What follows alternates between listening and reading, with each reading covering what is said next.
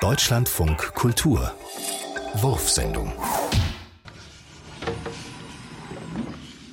Das Wasser knirscht, Ja, das Wasser knirscht und knirscht. Die Plastikflaschen mit dem Wasser knirschen. weil die Plastikflaschen in eine Plastikpackung verpackt sind. Wenn du die Plastikpackung mit den Plastikflaschen trägst, dann schieben sich die Plastikflaschen gegeneinander, Die Packung hat eine blaue Plastiktrageschlaufe. um die Packung zu tragen. Wir trinken nur noch knirschendes Wasser. Alle hier kaufen Plastikflaschen in Plastikpackungen. Wenn wir den Supermarkt verlassen, dann knirscht die Packung mit Wasser beim Tragen.